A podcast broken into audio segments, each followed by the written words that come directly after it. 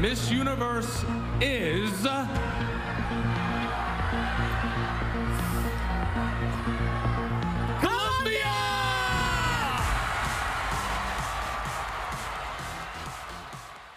Bienvenidos al podcast de gerente.com. El audio que escucharon al fondo corresponde al momento en el que Paulina Vega fue coronada como Miss Universo hace unos años, pero este no es un programa sobre reinados de belleza, sino sobre economía y negocios. El tema es el siguiente. Si Colombia fuera una mujer, ¿ustedes pensarían que es bonita o fea? Toda esta historia viene a cuento porque en la década de los 80, en medio de la crisis de la deuda externa de Latinoamérica, se decía que Colombia estaba en un mal vecindario. Recientemente, un analista evocó esos tiempos al decir que en el concurso de las feas, la economía colombiana luce como una de las menos feas de la región. Es decir, tampoco es que estemos sobrados de lote.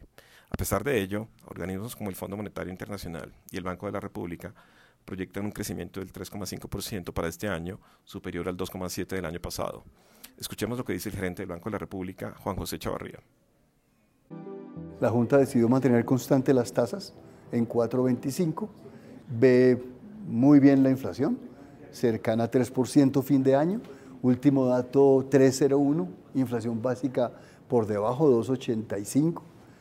El crecimiento otra vez el equipo técnico del banco habla de 3,5 junto con el Fondo Monetario, con el Banco Mundial, con el gobierno, eh, estamos hablando de 3.5, y hay estabilidad financiera. Todas las noticias son bastante tranquilizantes.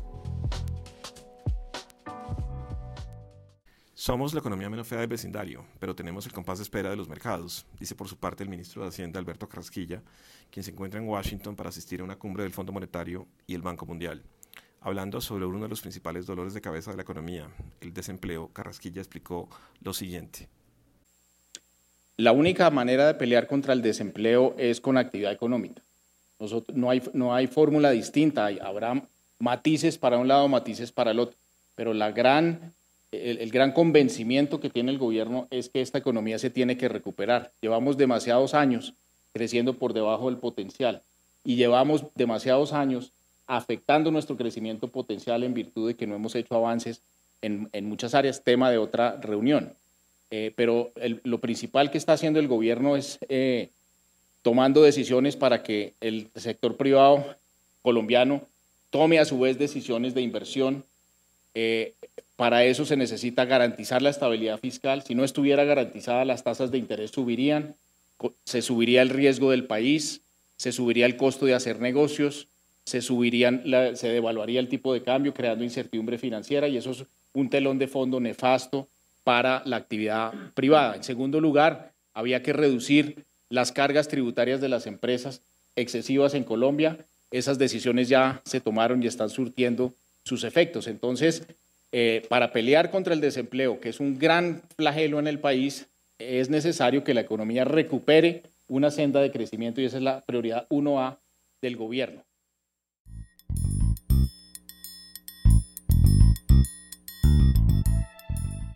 Bueno, ahora hablemos un poquito de tecnología. Eh, Catherine, ¿qué correo electrónico usabas hace 15 años?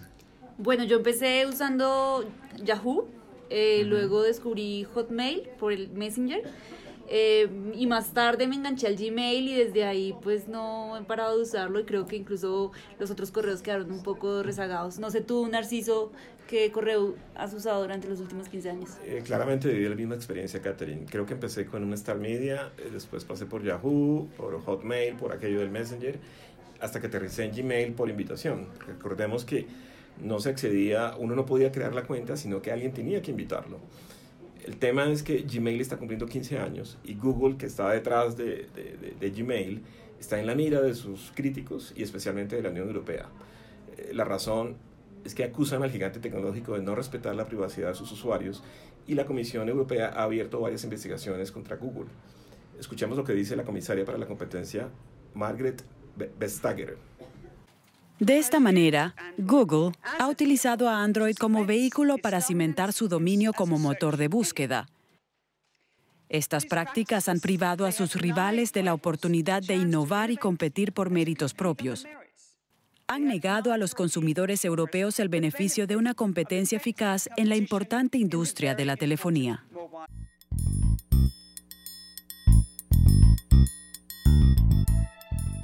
Después de hablar de tecnología, pasemos ahora al tema de los salarios y el empleo. ¿Qué está pasando con el mercado laboral en Colombia y cuáles son los principales determinantes para que los colombianos aspiren a un nuevo trabajo o decidan cambiarse renunciando al que tienen?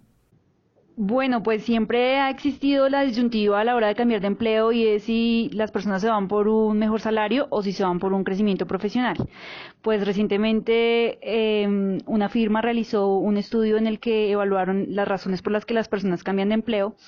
Eh, efectivamente, pues por la tensión que existe ahorita en la búsqueda de empleo, las tasas bajas de empleabilidad que hay, el 75% de las personas en Colombia están buscando una nueva oportunidad laboral durante el 2019. Entre las razones, prima el tema salarial. 70% de las personas cambiarían de trabajo por temas salariales, eh, por, por su paga. En cambio, en cuanto al crecimiento profesional, solo el 55% lo haría por un mejor ambiente laboral, por una cultura organizacional. Esto implica pues un desafío para las empresas en su oferta, tanto en salarios como en eh, salario emocional, que es justamente esos espacios para que las personas puedan crecer y puedan tener un mejor ambiente en su lugar de trabajo. Bueno, en cuanto a las industrias, las que más perciben los salarios más competitivos son las de ciencias de la salud con 56%, servicios financieros 46% y petróleo y gas 48%. Hay que resaltar que en, el sector de la tecnología, que son como las empresas que más crecimiento han tenido en los últimos años, se perciben salarios por debajo del mercado, especialmente en las áreas de soporte e infraestructura tecnológica.